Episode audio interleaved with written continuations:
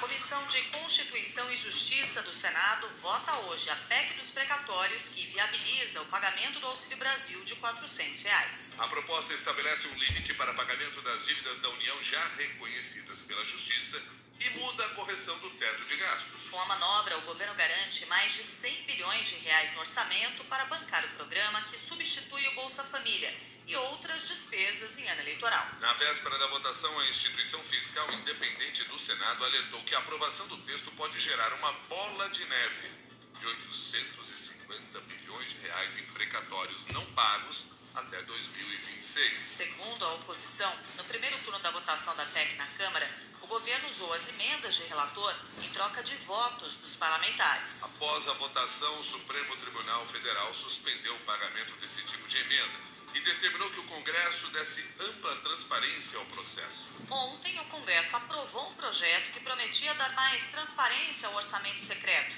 mas manteve o mesmo esquema, praticamente oficializando o descumprimento da decisão do STF. A resolução da cúpula do Congresso oculta os nomes dos parlamentares que apadrinharam o repasse de verbas bilionárias a seus redutos eleitorais em 2020 e 2021. A partir do ano que vem, o nome dos padrinhos dos recursos deverá ser publicado na internet pela Comissão Mista de Orçamento e encaminhado ao Poder Executivo. Mas, segundo os técnicos do próprio Congresso, o projeto deixa brechas para que os nomes dos parlamentares beneficiados com as verbas sejam ocultados. Parlamentares da oposição, como Talíria Petroni, do PSOL, e Alessandro Molon, do PSB, criticaram o projeto articulado pelos presidentes do Senado, Rodrigo Pacheco, e da Câmara, Arthur Lira. Esse texto, em momento algum, garante que nós teremos transparência plena sobre os nomes e sobre o caminho que percorreu o dinheiro público. Esse projeto de resolução não garante que os nomes dos solicitantes das emendas estarão vinculadas às emendas liberadas. E nós estamos falando de 17 bilhões de reais. Estão sendo feridos por esse Congresso Nacional que está usando bilhões do dinheiro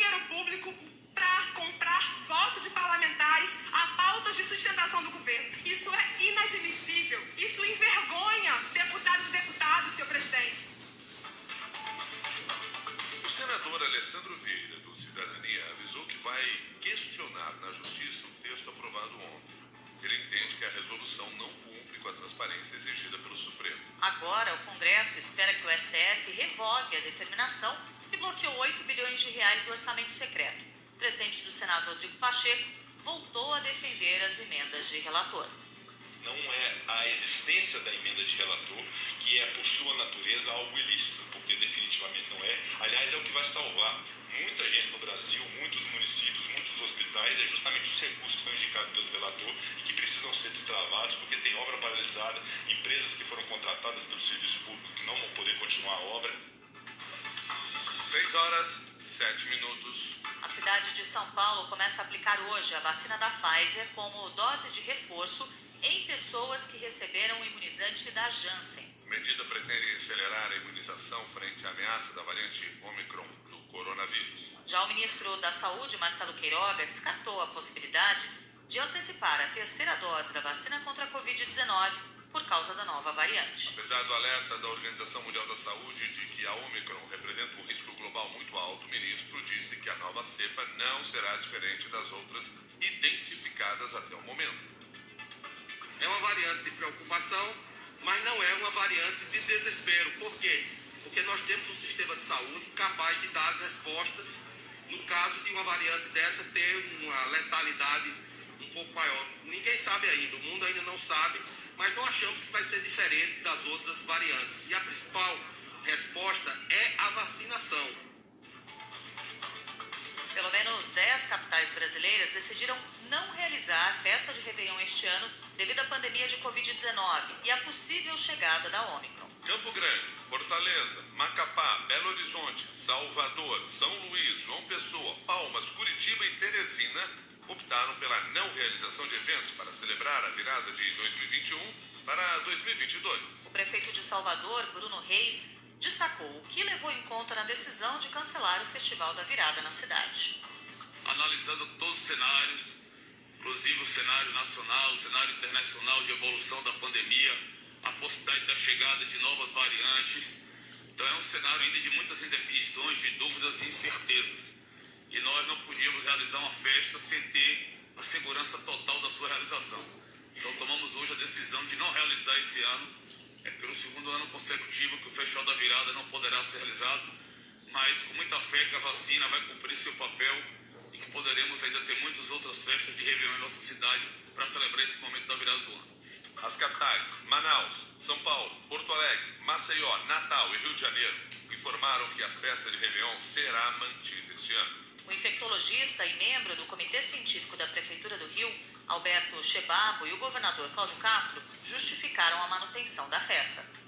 Mantido o cenário epidemiológico atual na cidade do Rio de Janeiro e no estado, o Réveillon é, continua da mesma forma como já tinha sido planejado. Mas é claro que com qualquer mudança nesse cenário, seja pela entrada de uma nova variante que aumente os casos, seja por algum outro motivo de aumento de casos de Covid na cidade, qualquer dessas decisões podem ser revisadas e revistas a qualquer momento. Não é hora ainda de, de, de falar de carnaval. Por enquanto, a nossa questão é olhar para o Réveillon é, e para essas festas de, de fim de ano, de retomada, que estão sendo um verão mesmo, e está sendo analisado diariamente isso.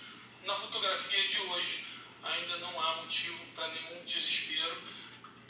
Mais de 200 brasileiros estão retidos na África do Sul por falta de voos para o Brasil devido às restrições motivadas pela Ômicron.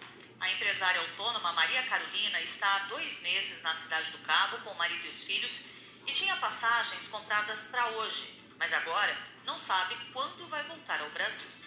Conversamos com o Luiz Felipe, que é o cônsul responsável aqui.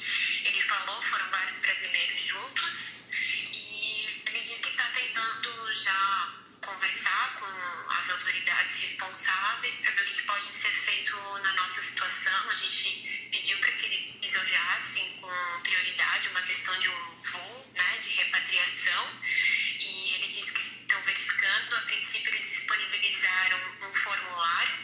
possa preencher.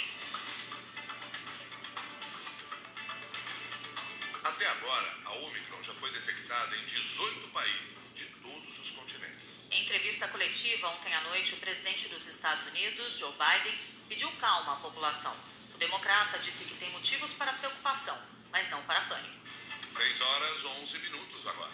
Está marcada para hoje a assinatura da filiação do presidente Jair Bolsonaro ao PL.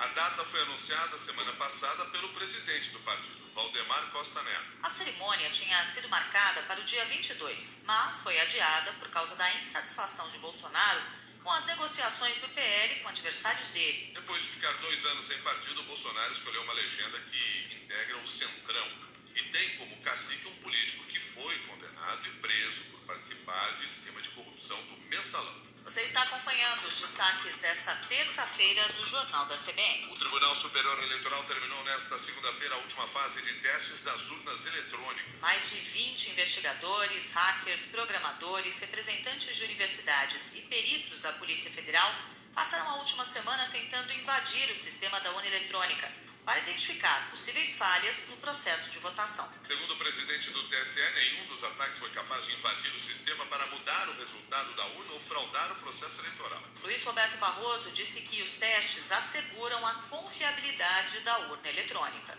Dos 29 planos, de novo eu repito, de gente altamente qualificada, 24 não obtiveram qualquer sucesso, ou seja, não conseguiram ultrapassar nenhuma das barreiras de segurança. Cinco planos encontraram o que nós chamamos de achado, que é algum ponto que pode ser aperfeiçoado. Nenhum deles, devo dizer, com alívio verdadeiramente grave. Grave considerado qualquer coisa que tenha a potencialidade de afetar o resultado da eleição.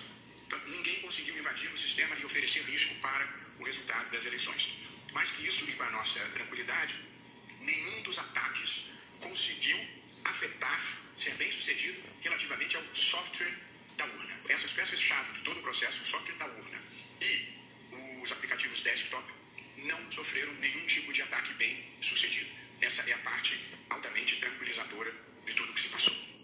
6 e 13.